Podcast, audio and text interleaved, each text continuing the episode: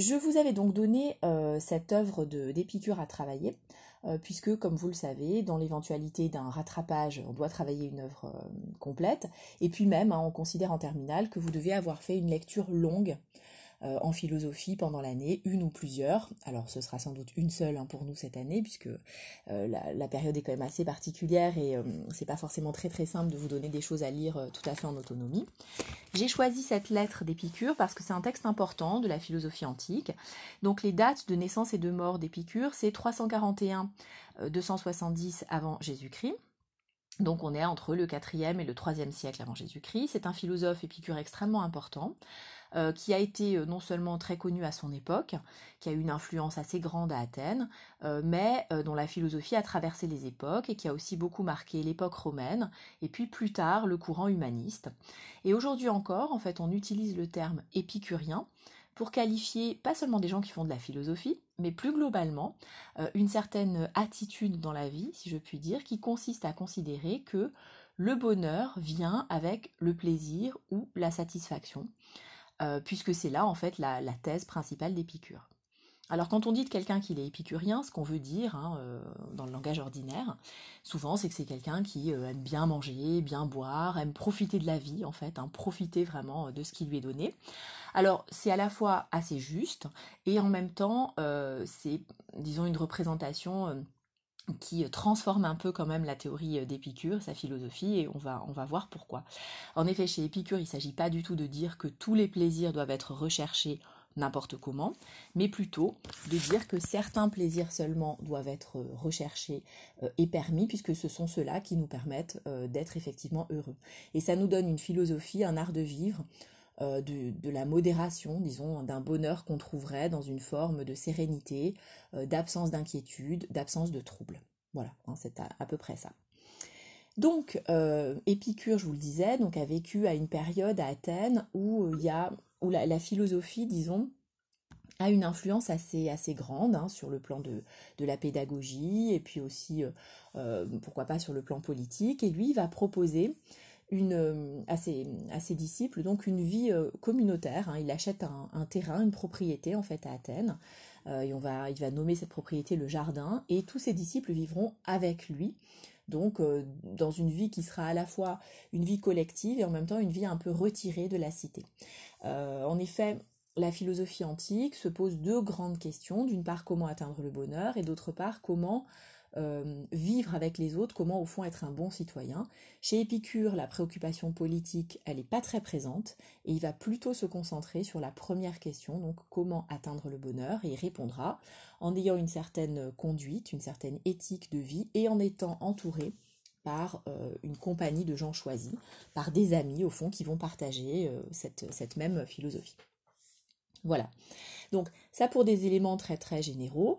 Et donc la, dernière raison du coup pour laquelle j'ai choisi euh, ce texte d'Épicure, c'est qu'il est assez bref, il me semblait quand même compréhensible, accessible, et en plus il rentre dans le cadre de notre programme, hein, puisque vous avez la notion de bonheur à travailler, et donc euh, c'est précisément le propos de la lettre à Ménécée.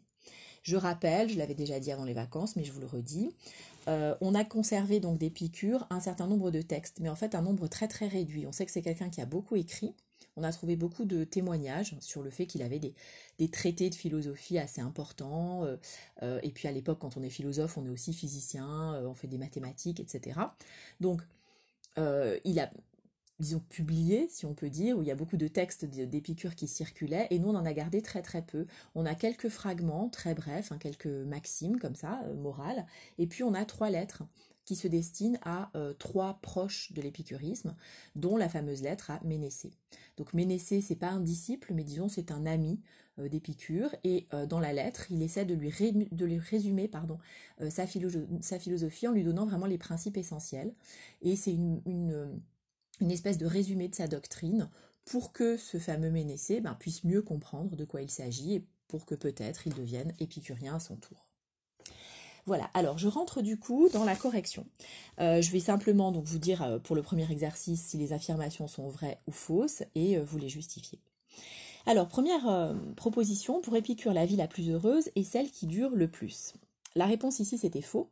En effet, Épicure insiste beaucoup dans son texte sur le fait que on peut philosopher et donc on peut acquérir un certain art de vivre à n'importe quelle époque de la vie.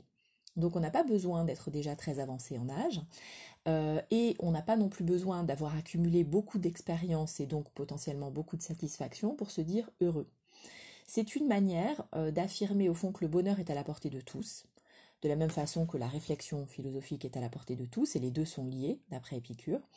Et euh, cette prise de position, elle s'insère dans un, dans un contexte dans lequel, dans l'Antiquité, souvent on associe le bonheur et la sagesse à l'âge mûr. Hein, le sage, la représentation qu'on a du sage, c'est plutôt quelqu'un qui est déjà bien avancé en âge, qui a beaucoup vécu et qui justement a suffisamment vécu pour peut-être relativiser euh, certaines angoisses qui seraient propres à la jeunesse, pour relativiser ce qui lui arrive et pour du coup se rendre compte qu'il est heureux, euh, je dirais à force d'expérience.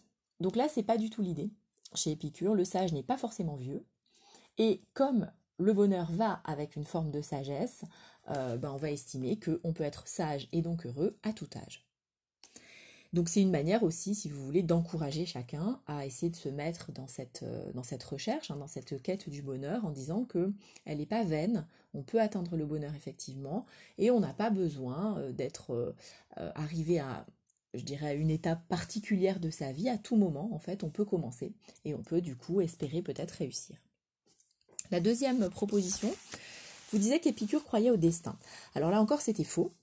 Euh, c'était faux parce que Épicure ne croit pas du tout dans l'existence d'un destin. Il pense que les événements arrivent soit par notre propre volonté, soit sous l'effet du hasard. Pourquoi est-ce qu'il rejette cette croyance dans le destin? Croire au destin, ce serait être fataliste. Donc là, je vous renvoie au cours sur euh, la liberté où on avait expliqué ce que c'était que le fatalisme. On est fataliste quand on croit qu'il existe un destin, euh, une forme de providence, quelque chose qui décide à la place, à notre place en fait, hein, à la place des hommes, de ce qui va arriver dans leur vie. Dans l'Antiquité, on a beaucoup cette représentation qu'on va trouver par exemple dans les tragédies ou dans la littérature hein, grecque en particulier. Euh, les héros sont toujours un peu les jouets du destin, ils ne décident pas ce qui leur arrive, mais ça leur tombe dessus, et d'une certaine façon ils subissent les effets du destin, de l'hérédité, etc. Quand on est dans cette disposition d'esprit, bah forcément, on pense que l'individu ne peut pas faire grand-chose pour lui, c'est-à-dire qu'il ne décide pas, c'est pas lui qui a l'initiative de ce qu'il va faire, mais en fait, il est passif dans la conduite de son existence.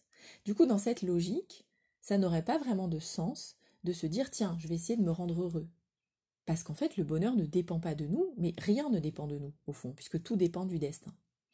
Donc la perspective d'Épicure, évidemment, elle est tout à fait différente. Lui, il estime qu'il doit essayer de trouver un certain art de vivre et proposer du coup un peu des recettes, en tout cas une manière de faire pour, accéder pardon, au bonheur. Ça suppose bien que chacun est maître de sa propre existence et que euh, du coup c'est pas quelque chose d'autre ou quelqu'un d'autre, une force supérieure qui décide pour nous. Donc premier avantage hein, du rejet du fatalisme, c'est dire que l'individu au fond il est libre et il est capable de prendre des décisions, donc du coup de transformer sa vie et peut-être de la rendre meilleure. Le deuxième avantage, ça va être euh, au fond de, dire euh, il croit en Dieu. Alors ouais, je vais revenir sur, cette question, hein, justement, Ézéchiel. Euh, donc, le deuxième avantage, je finis juste là-dessus, c'est de dire qu'en fait, euh, le destin, la, pensée du destin, ça peut être quelque chose qui nous angoisse énormément. Et comme la première étape, selon Épicure, pour se rendre heureux, c'est se débarrasser des angoisses, ben en se débarrassant de l'idée du destin, on va se débarrasser de cette crainte en se disant et qu'est-ce qui pourrait m'arriver encore maintenant? Tout d'un coup, peut-être que le destin va se déchaîner contre moi, etc. Donc, d'une certaine façon, reprendre un peu les rênes de son existence, selon Épicure, ça nous ça nous libère d'une partie de l'angoisse, en sachant, pardon, que ce qui nous arrive, c'est soit le hasard, on n'aurait pas pu le prévoir, c'est comme ça, on n'y peut rien, mais c'est pas parce que quelque chose ou quelqu'un s'acharne sur nous, soit c'est le résultat de nos propres actions. Donc, euh, je vous réponds à, je réponds à la question d'Ézéchiel, et du coup, euh, ça me permet, alors attendez, où est-ce que c'est? Ça me permet d'anticiper sur quelque chose qui vient un petit peu plus loin. Est-ce euh, qu'Épicure croit en Dieu? Alors, à l'époque, vous savez qu'on est dans un cadre polythéiste, hein, donc on ne croit pas en l'existence d'un Dieu, d'un seul Dieu, mais de plusieurs dieux. Hein, ça compose toute cette fameuse mythologie euh, grecque qu'on connaît. Alors, dans la lettre à, à Ménécée, en fait, il est assez clair sur une chose. Il ne dit pas que Dieu, que les dieux n'existent pas. Donc, il n'a pas une position athée. Hein, il, ne, se revendique pas du tout athée. Il y a quelques philosophes antiques hein, qui, qui, rejettent l'idée qu'il existe des dieux, mais c'est pas son cas. Lui, par contre, ce qu'il dit, c'est que on conçoit mal ce que sont les dieux. on conçoit mal ce que sont les dieux, c'est-à-dire qu'il estime que la plupart du temps, la religion, c'est une espèce de, superstition et ce n'est pas du coup une représentation fidèle de ce qu'on devrait mettre derrière l'idée de Dieu. Je m'explique. Dans la mythologie euh, grecque et euh, donc dans la façon dont on, dont on pratique et dont on, croit euh, en Grèce, il y a deux choses importantes. D'une part, la religion c'est plutôt une affaire collective, c'est-à-dire que on se pose pas tellement la question de la croyance, de la foi intérieure, etc. Comme ça peut être le cas par exemple dans les monothéismes.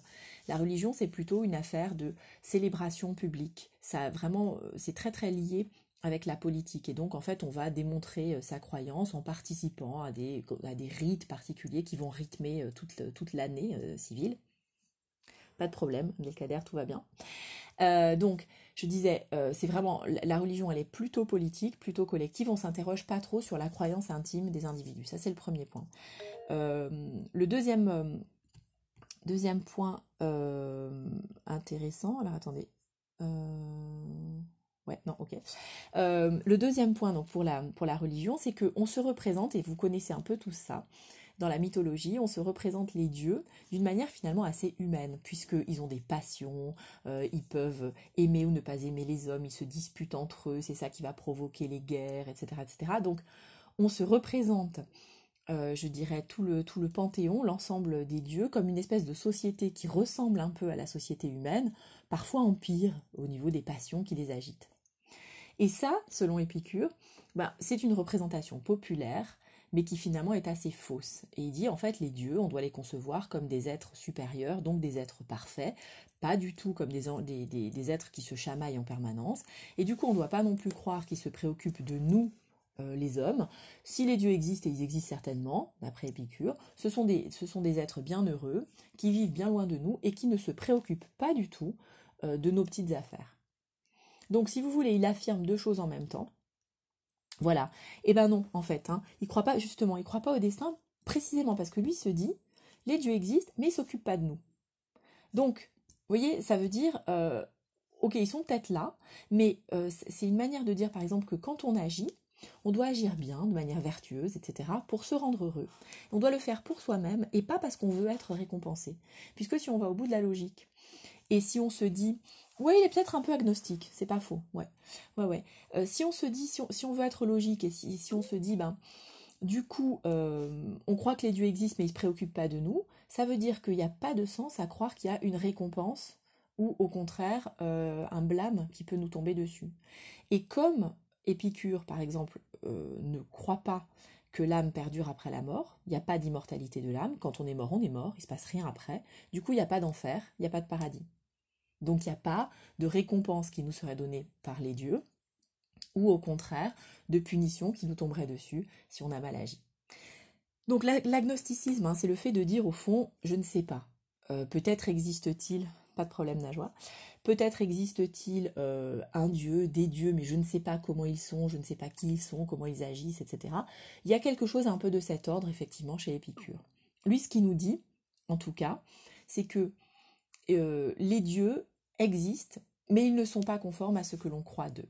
Et pourquoi? Bah, Toujours pareil, dans cette même perspective qui consiste à dire que nous avons de fausses angoisses, enfin nous avons disons des angoisses très profondes qui viennent de fausses idées que nous avons, des préjugés, des superstitions. Et pour ce qui concerne les dieux, c'est la même chose que pour le destin. On se, les représente, pardon, euh, donc dans le, évidemment dans la mythologie antique, hein, on se les représente selon Épicure comme euh, des personnages un peu terrifiants, puisqu'on a l'impression que tout d'un coup, hop, il peut une, idée quelconque peut leur traverser l'esprit et ils peuvent décider de punir l'humanité pour une raison X ou Y. Donc c'est en fait c'est très angoissant de se représenter les choses de cette façon-là. Dans les monothéismes plus tard, il y aura plusieurs versions euh, d'un dieu soit bienveillant, soit au contraire d'un dieu vengeur, etc. Ça dépend un peu des traditions religieuses, hein, et on va attribuer du coup certaines caractéristiques, certaines qualités particulières euh, aux dieux. Euh, mais les dieux antiques, ils ont comme caractéristique d'être caractériels, justement, donc d'être un peu redoutables pour cette raison-là. Et c'est ça qu'Épicure veut essayer vraiment de tenir à distance. Voilà, hein. donc j'ai un peu empiété peut-être sur des réponses plus lointaines, mais comme ça, ça m'a permis de répondre à votre question. Est-ce que c'est plus clair pour vous, Ézéchiel?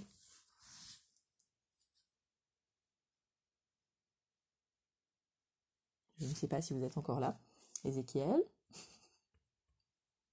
Bon, oui, ok, impeccable. Alors, du coup, je reprends le cours euh, de l'exercice 1 et nous en étions à la troisième affirmation. Donc, je vous disais ceci. Dans sa lettre, Épicure s'interroge longuement sur les sentiments que nous éprouvons lors de la perte d'un être cher. Alors c'était faux, il me semble qu'on en avait parlé avant les vacances. Épicure essaie d'expliquer que pour se rendre heureux, la première euh, étape, c'est se débarrasser des angoisses. Donc on a dit, on va se débarrasser de l'angoisse du destin on se débarrasse de l'angoisse des dieux, qui pourraient éventuellement nous punir, et pareil, on va essayer de se débarrasser de l'angoisse de la mort. Mais quand il parle de l'angoisse de la mort, il ne parle que de l'angoisse de notre propre mort.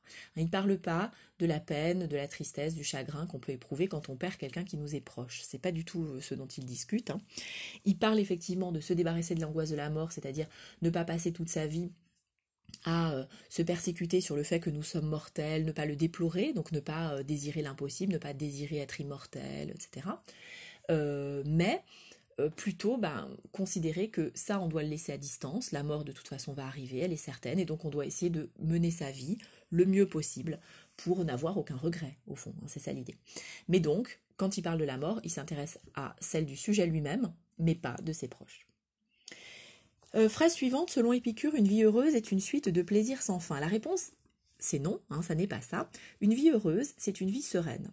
Donc une vie dans laquelle on ne va pas avoir d'angoisse, pas de troubles, et une vie dans laquelle on va avoir une certaine satisfaction. Mais cette satisfaction, c'est déjà le simple bien-être, le fait d'être en bonne santé, physique et mentale, et le fait donc de ne pas être angoissé. Ensuite, il y aura des plaisirs supplémentaires qu'on va pouvoir s'accorder, mais le but n'est pas du tout d'obtenir le plus de plaisir ou le plus de satisfaction possible. Hein, ça n'est pas du tout ça. C'est pour ça que parfois, quand on se représente l'épicurisme comme ça, quand on dit c'est un hédonisme, c'est-à-dire une philosophie du plaisir, parfois on comprend, bah donc ça veut dire qu'on va essayer d'additionner tous les plaisirs possibles et imaginables, et qu'on sera d'autant plus heureux qu'on a le plus de satisfaction. C'est pas l'idée. On ne recherche ni une intensité maximale, ni euh, je dirais un nombre maximal de satisfaction. C'est pas le but. Ce qu'on cherche, c'est la tranquillité. C'est-à-dire, c'est un état dans lequel on ne souffre pas et dans lequel on atteint une forme de contentement. Hein, je suis content quand j'ai ce qu'il me fallait. Le désir d'immortalité que nous éprouvons est ce qui nous donne de l'enthousiasme. Alors là encore, c'était faux. Pourquoi? Ce désir d'immortalité, comme tous les désirs euh, impossibles, il risque au contraire de générer en nous de l'angoisse. Pourquoi? Parce qu'en fait, c'est quelque chose qu'on ne réalisera jamais. Donc si je crois que pour être heureuse, j'aurais besoin d'être immortelle, eh bien je suis sûre que je ne serai jamais heureuse, puisque pour le coup, je ne serai jamais immortelle. Donc, on pourrait croire que c'est positif de, de se fixer des objectifs impossibles. D'après Épicure, c'est pas positif, c'est plutôt déprimant.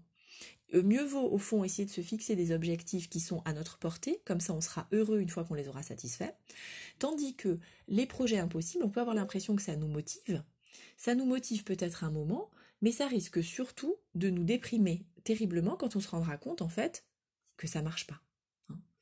Euh, c'est-à-dire que on, on n'arrive effectivement pas euh, à, résoudre le, problème en question et, euh, du coup à être satisfait. Du coup, quand si on désire l'immortalité, on est à peu près certain qu'on va finir par être très très malheureux.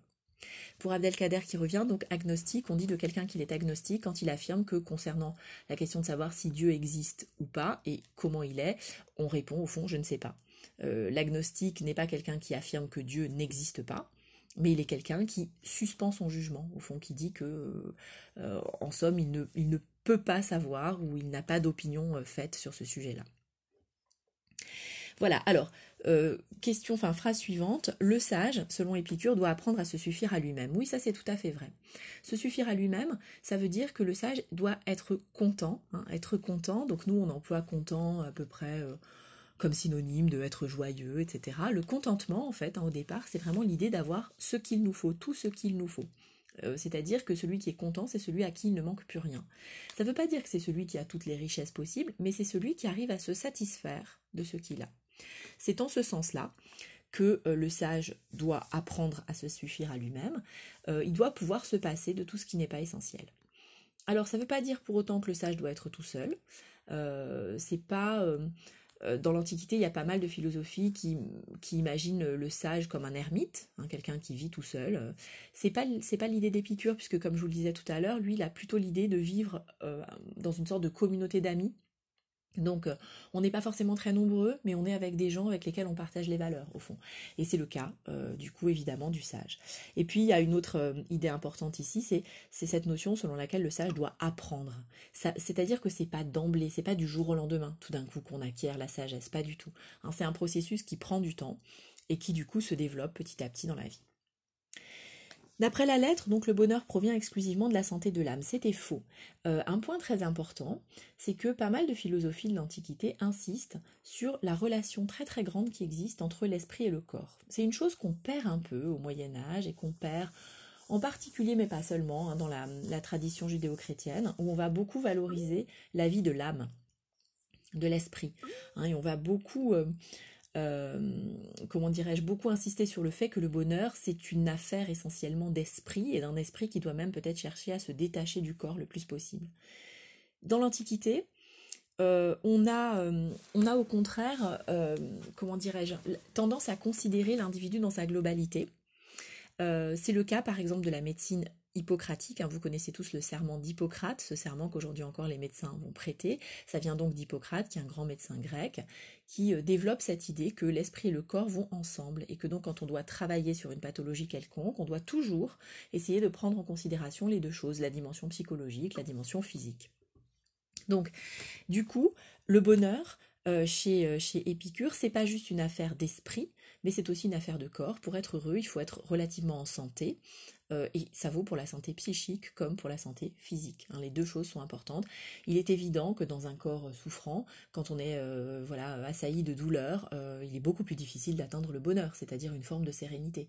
Hein. donc clairement, ça veut dire qu'on va essayer de tout faire pour la santé de son esprit, se débarrasser de l'inquiétude, etc., etc.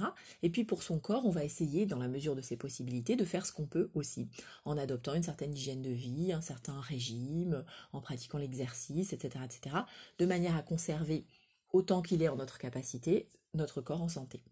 Voilà, sachant qu'après, euh, les événements de la vie, les hasards, les maladies, etc., peuvent altérer tout ça, mais il y a quand même cette idée que le sujet lui-même doit euh, travailler aussi euh, disons, à la quiétude, à la sérénité de son corps autant que de son esprit.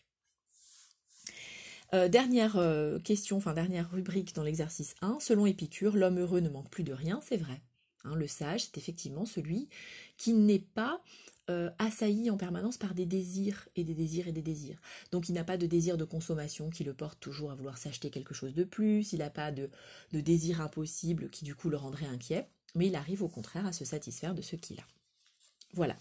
Alors, ceci pour l'exercice 1, je passe au 2. Donc dans l'exercice 2, vous aviez à chaque fois deux propositions, deux formulations, euh, et l'une des deux était plus juste euh, pour décrire le texte d'Épicure. Alors du coup, euh, pour le premier couple, les dieux n'existent pas, il faut cesser de croire dans les légendes que la tradition rapporte, ou bien les dieux existent, mais ils ne sont pas tels que la tradition les imagine. Donc là, hein, je vous ai expliqué déjà tout à l'heure, pour Épicure, oui, les dieux existent. Par contre, la conception populaire qu'on en a, elle est fausse. Et elle est anxiogène en plus. Deuxième euh, couple de propositions, seules les personnes qui sont déjà avancées en âge sont capables de philosopher, ou encore, on peut philosopher à tout âge, jeune ou vieux. Là encore, c'est la deuxième solution qui est la bonne. Il commence bien en disant, euh, ben voilà, n'attends pas pour faire de la philosophie, tu peux commencer tout de suite, etc. Bon, cette question, elle se posait dans l'Antiquité, elle se repose périodiquement quand on se demande quand faut-il faire de la philo. Et concrètement, ça veut dire par exemple dans un cursus scolaire à quel moment est-ce qu'on doit commencer? Euh, aujourd'hui, c'est une discipline qu'on pratique parfois depuis l'école maternelle. Alors évidemment pas comme on le fait en terminale, euh, mais avec cette idée que la pratique de la discussion, réfléchir à des questions euh, qui peuvent être des questions existentielles, des questions sociale, etc., bah, ça peut se faire en fait à tous âges. Euh, donc là, c'était un peu l'idée euh, d'Épicure. Alors il, ne pensait peut-être pas à la prime enfance, hein, peut-être pas à la maternelle, mais en tout cas, il y avait quand même cette idée qu'on n'a pas forcément besoin d'être déjà assez avancé en âge, donc possiblement rationnel, etc., pour faire de la philosophie. Le couple suivant, pour être heureux, il faut commencer par se débarrasser des angoisses qui nous affectent, ou bien, avant toute chose, il faut éprouver du plaisir et les angoisses s'apaiseront d'elles-mêmes. C'était la première euh, affirmation qui était juste. Hein. On commence par se débarrasser des angoisses et après seulement on va pouvoir éprouver du plaisir. Le sage doit vivre seul, loin des rumeurs de la foule, ou bien le sage doit vivre dans une société restreinte à ses amis. C'est plutôt dans une société restreinte à ses amis. Hein. donc c'est pas l'idée d'une solitude absolue, mais au contraire, c'est plutôt l'idée d'une communauté choisie.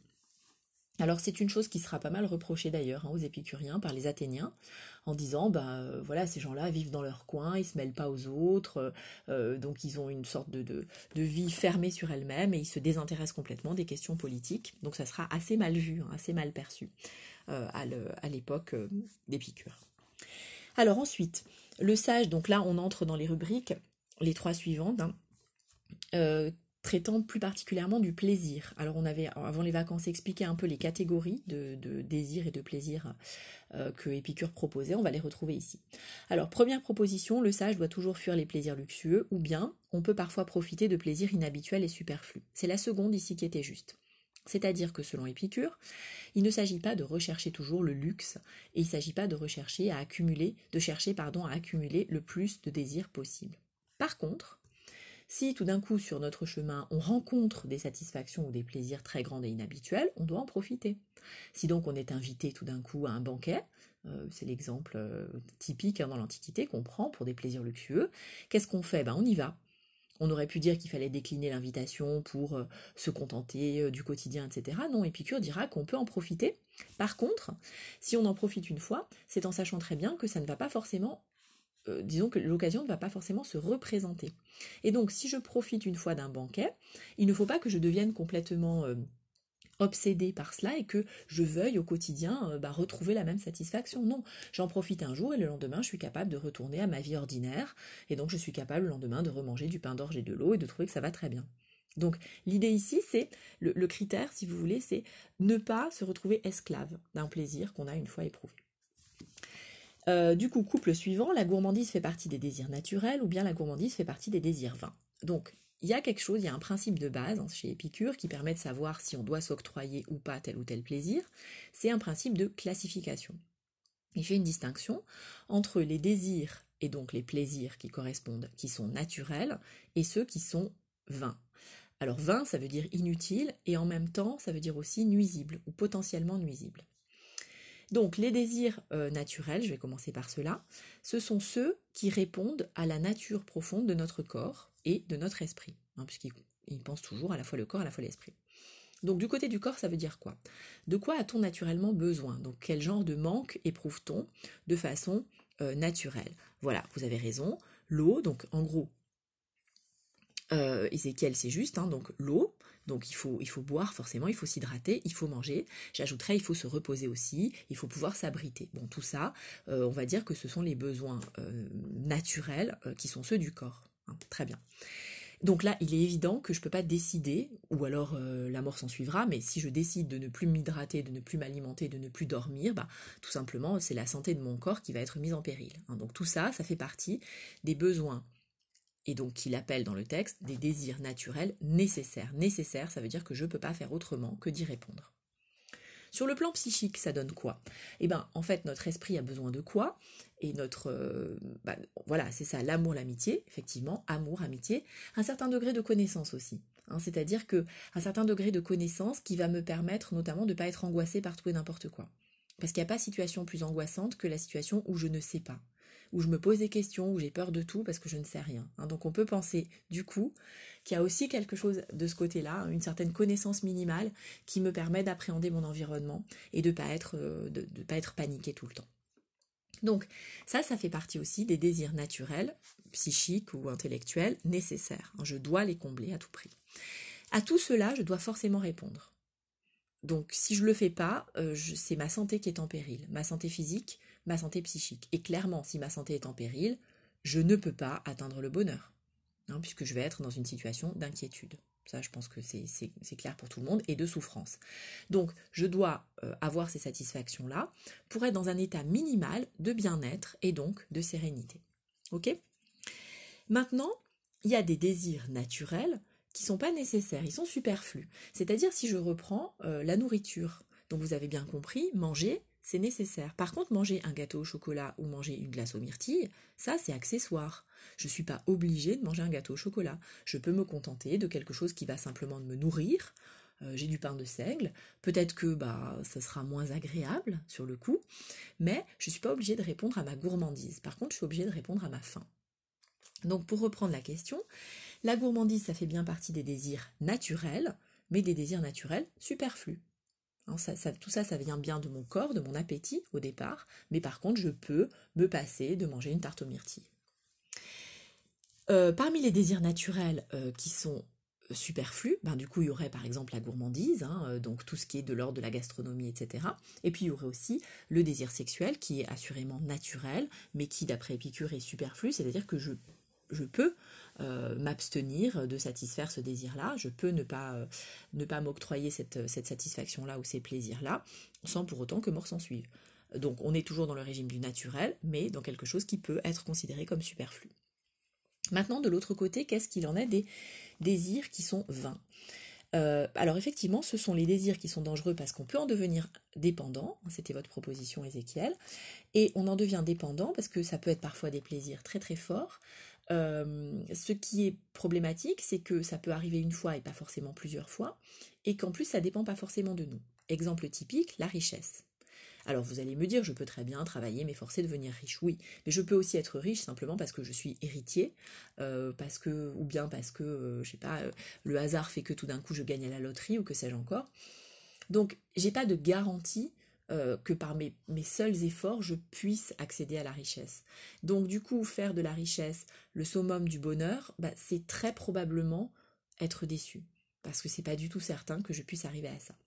Donc c'est vrai pour la richesse, c'est vrai plus encore pour par exemple la célébrité ou l'amour que les autres ont pour moi, c'est-à-dire les honneurs, euh, c'est-à-dire l'admiration que les autres vont éprouver. Je peux essayer d'être aimé, je peux tout faire pour ça. Je peux essayer de me rendre admirable, mais je ne suis pas absolument certain que ça va marcher. Et donc par conséquent, si je cours après la célébrité, l'amour, la reconnaissance, etc., rien ne me garantit que d'abord je les atteigne, et rien ne me garantit non plus que ça dure. Or le problème, c'est que si les autres commence à m'aimer un moment, bah peut-être que euh, je vais finir par être complètement dépendante de tout ça et que je voudrais plus de renommée encore, plus de célébrité encore, comme je voudrais plus de richesse, etc. etc. Et c'est là qu'un problème se profile, puisque je dépends pour mon bonheur des autres. Or, si on a bien compris, le sage est celui qui ne dépend pas des autres pour être heureux. Donc quand on est au contraire en situation de dépendance, c'est là qu'on court le risque euh, bah, de ne pas arriver justement au bien-être ou à la satisfaction, parce qu'on sera toujours inquiet de perdre ce qu'on a, de perdre son statut, de perdre sa célébrité, de perdre l'avance qu'on a sur d'autres qui sont moins aimés que nous, etc. etc. Voilà. Donc, en somme, hein, si je résume, pour être sage, il faut être raisonnable, c'est-à-dire choisir de satisfaire évidemment tous les désirs naturels nécessaires, choisir de satisfaire quelques désirs naturels superflus, donc non nécessaires, et d'une certaine façon, euh, se dire qu'on peut de temps en temps céder à certains désirs vains, mais de façon très très ponctuelle, pour ne pas être dépendant. Alors oui, il y a quelque chose qui peut être commune, enfin une chose qui peut être effectivement commune à ce qu'on va trouver dans pas mal de pensées religieuses, hein, c'est-à-dire il y a toujours cette idée que le bonheur c'est quelque chose qui au fond se mérite par un certain travail sur soi. Ça c'est commun. Euh, il y a quelque chose d'autre qu'on retrouve assez fréquemment, c'est l'idée d'un certain, d'une certaine frugalité. Donc pas forcément la pauvreté, pas forcément le dénuement, mais le fait d'être capable de se contenter, disons, de l'essentiel. Hein. Ça, effectivement, je crois que ça c'est assez commun à pas mal de religions et c'est assez commun en fait à pas mal de démarches spirituelles, euh, qu'elles soient religieuses ou pas religieuses. Hein. Ça mais là je suis d'accord avec vous, Ézéchiel, c'est-à-dire voilà cette idée que c'est par un certain travail sur soi qu'on va arriver à dompter, euh, je dirais, les mauvaises passions, les mauvais désirs. Alors mauvais ici au sens où ça nous ferait souffrir, puisque dans le texte qu'on a, Épicure, euh, par exemple, réfléchit pas du tout à des questions éthiques du genre comment se comporter avec les autres, etc. Ça c'est pas pas son problème ici. Hein, c'est vraiment la recherche individuelle du bonheur. Mais donc il y a quand même cette idée d'une recherche euh, qui doit être conduite par le sujet lui-même et qui passe par la modération, par une forme de sagesse. L'exercice de la sagesse, au fond, bah, je crois que cette espèce de manière de se donner une ligne de conduite, on la trouve effectivement dans des traditions religieuses et dans des traditions spirituelles et philosophiques de manière assez générale. Après, les différences qu'il va y avoir, hein, c'est au fond qu'est-ce qui constitue vraiment le bonheur? Et euh, l'idée quand même que c'est le plaisir qui constitue le bonheur, ça, ça individualise quand même pas mal l'épicurisme par rapport à d'autres euh, pensées.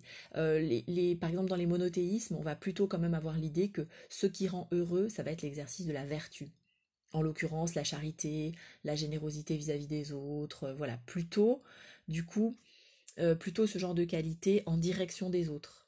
Vous voyez? Tandis que là, le plaisir, c'est tout de même une relation de soi à soi. C'est pour ça qu'on a pu reprocher aux épicuriens d'être égoïstes.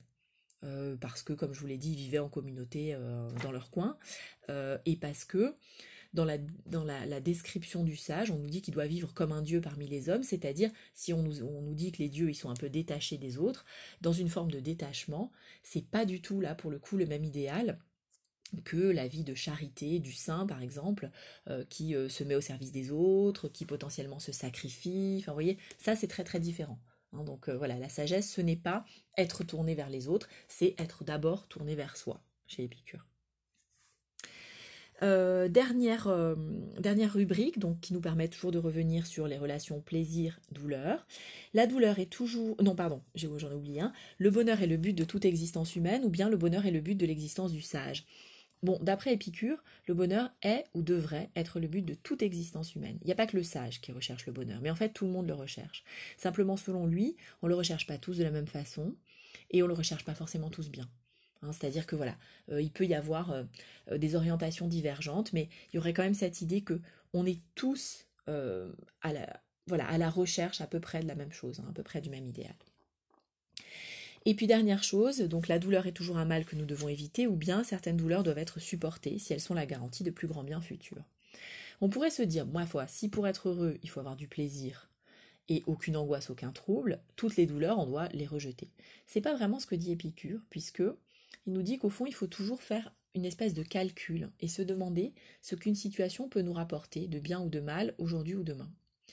Par conséquent, il y a certaines douleurs, certaines souffrances que je dois supporter à un moment si je sais qu'après ça, ça va m'apporter une plus grande satisfaction. Des exemples tout bêtes, ça pourrait être de dire, bah voilà, quand je fais de l'exercice physique, admettons, j'ai une j'ai un objectif sportif à atteindre et je sais que si j'arrive à faire ça, cette performance-là, ça va m'apporter une forme de satisfaction. Euh, donc voilà, je serai content de moi et en même temps, j'utiliserai mon corps au maximum de ses capacités. Donc euh, voilà, j'aurai ce sentiment d'une espèce de puissance, etc., qui me fera éprouver du bien-être. Pour arriver à ce résultat, qu'est-ce que je dois faire? Je dois m'entraîner. Et l'entraînement, on ne peut pas dire que ce soit toujours du plaisir. Euh, il y a bien des fois où je dois aller un peu au-delà de mes limites, je dois pousser, je dois du coup éprouver une certaine souffrance. Et cette souffrance, je veux bien accepter de l'éprouver parce que je pense que derrière ça, il y a un plus grand bien, c'est-à-dire une plus grande satisfaction. Même chose pour le travail intellectuel au fond. J'ai un objectif quelconque de réussite, je sais que pour arriver là, d'abord je dois en passer peut-être par des moments qui ne sont pas hyper plaisants, et donc ça veut dire que je suis capable, dans le cas de l'entraînement sportif ou dans le cas de l'entraînement euh, intellectuel ou scolaire, je suis capable de dire bah non, euh, là je vais pas euh, aller me détendre et, euh, et m'octroyer ce petit plaisir maintenant. Je vais travailler très dur parce que plus tard, j'aurai un plaisir plus grand. Hein, donc, du coup, je ne fuis pas toujours la douleur, mais je vais toujours essayer de chercher ce qui me rendra le, plus, euh, le plus heureux. Ça ne veut pas forcément dire ce qui va me donner la plus grande satisfaction, la plus grande jouissance, mais c'est en tout cas ce qui va me permettre d'être le plus longtemps en état de plénitude. Hein, ça, c'est vraiment le point important. Donc, pour résumer, on ne recherche pas tous les plaisirs n'importe comment, n'importe quand. On va rechercher ceux qui vont nous rendre, euh, disons, euh, pleinement heureux, faire qu'on sera satisfait. Et il y a des fois où on sera capable de supporter des douleurs parce qu'on sait qu'elles sont constructives, au fond, qu'elles vont nous apporter quelque chose. Voilà, j'en viens à l'exercice 3, et après tout ça, du coup, bah, je vous donnerai la parole pour que vous me disiez un petit peu s'il euh, y a des choses que je dois éclaircir, hein, mais vous n'hésitez pas, bien sûr, toujours à m'interroger au fur et à mesure si besoin. Dans le troisième exercice, je vous demandais juste de réfléchir à un sujet euh, potentiel de dissertation qui pourrait être, pour être heureux, il faut être sage. Et donc, la, lettre à Ménécée nous permettait de discuter cela, de discuter, pardon, de, de cette question. Je vous demandais deux choses. D'une part, essayer de trouver des arguments qui allaient dans le sens de l'idée selon laquelle pour être heureux, il faut être sage, et ensuite euh, essayer de trouver des arguments opposés. Donc dans la lettre à Ménécée, on trouve pas mal d'arguments pour nous dire que pour être heureux, il faut effectivement être sage. Alors bien sûr, il faut définir les deux termes. Hein. Être heureux, si je le prends comme atteindre un état de tranquillité et de plénitude, alors il paraît très logique de dire que pour en arriver là, je dois être sage, c'est-à-dire je dois me comporter de manière raisonnable et je dois réfléchir à ce que je fais, rechercher toujours la satisfaction qui va être la meilleure, pas forcément la plus forte, etc. Et je vais utiliser notamment la classification euh, des désirs d'Épicure. Donc rechercher les désirs naturels nécessaires et éventuellement des désirs naturels non nécessaires. Ok. Donc là, on comprend bien que la sagesse, c'est le fait d'être posé, d'être rationnel, de bien réfléchir à ce que je fais et euh, de choisir, euh, je dirais, en conscience ce qui paraît le meilleur, ce qui permet d'arriver à la sérénité. Hein, être sage ici, c'est pas obéir à ce que quelqu'un d'autre me dirait, comme on dirait d'un enfant soit sage, hein, c'est pas ça. La sagesse, c'est vraiment un travail sur soi qu'on va accomplir pour se transformer, pour être meilleur, donc ici pour atteindre le bonheur. Maintenant, qu'est-ce que je pourrais opposer à ça? Ben, Je pourrais par exemple dire que c'est peut-être une vision un peu tristounette du bonheur, au fond, que de se dire que le bonheur, bon, ben, c'est la sérénité. C'est quand il nous manque plus rien. On pourrait se dire, mais quand il nous manque plus rien, est-ce qu'on a encore des désirs? Est-ce qu'on a encore envie de vivre, en fait? Est-ce que, voilà, est-ce qu'il n'y a pas euh, est-ce que c'est pas, vous parlez de limite, Ézéchiel, effectivement, est-ce que c'est pas un peu limité comme conception du, du bonheur, d'une certaine façon? Est-ce que j'ai pas envie d'enthousiasme, d'exaltation, un peu d'intensité dans ma vie? Dans ce cas, je ne serais pas d'accord avec l'idée que le bonheur, c'est la sérénité. Je me dirais non. Le bonheur, c'est peut-être une, joie intense. Et si c'est une joie intense, alors ça veut dire que je ne peux pas me contenter des petits plaisirs euh, euh, que va me donner la simple santé, etc précisément. Je peux me dire que les désirs interdits, alors ça peut être les désirs impossibles après Épicure, etc. C'est peut-être ceux, si je les satisfais, qui vont m'apporter le plus de sentiments d'intensité. Vous voyez, si je définis le bonheur par l'intensité, et pourquoi pas, je, pourrais le faire, euh, bah, on pourrait se dire qu'il ne faut pas être sage du coup, pour être heureux. Au contraire, il faut peut-être prendre des risques, il faut peut-être faire tout un tas d'expériences diverses et variées pour euh, bah, avoir plus de vécu et pour peut-être du coup se, satisfaire de ça. De la même manière, on peut penser que ce que nous propose Épicure, c'est aussi une vie qui n'est pas très curieuse, euh, une vie qui nous qui nous qui nous permet pas de nous développer énormément d'une certaine manière. Euh, si vraiment le bonheur c'est l'épanouissement de toutes les potentialités qui seraient les nôtres, euh, bah sans doute que pour épanouir ces potentialités, il faut aller un peu plus loin que simplement dans la satisfaction, en gros, des besoins organiques et des besoins psychiques de base. Vous voyez, donc là, moi je crois qu'on pourrait développer tout un tas d'idées euh, autour de cette, cette idée que la conception épicurienne euh, du bonheur, en fait, c'est une conception qui fait du voilà, qui, fait du bonheur, certes un état de, sérénité, mais à basse intensité d'une certaine façon. Et peut-être qu'on pourrait rêver, au contraire, d'une intensité beaucoup plus grande d'expérience. Alors ça peut aller avec, euh, avec des plaisirs beaucoup plus grands et avec des peines beaucoup plus grandes aussi, hein, avec des, souffrances plus grandes, peut-être.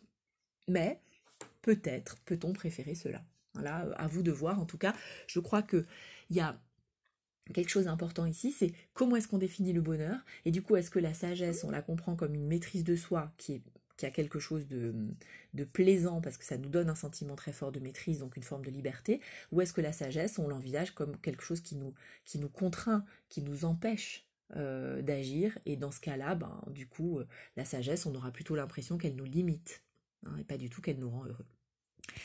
Alors, je vous laisse peut-être la parole pour que vous me disiez les uns les autres, les unes les autres, si vous avez des questions et des réactions.